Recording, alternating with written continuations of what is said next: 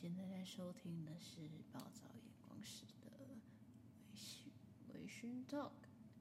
好，OK，那今天是第十第零集，今天是试播集。好，那今天主要是跟大家分享为什么要开始做这个的原因。那主要就是因为上班太闲，这是第一个。那第二个就是想要有一点额外的收入，虽然说大家都说做 Podcast 可能赚不到什么钱。是个兴趣嘛，多加减增加一点被动收入之类的。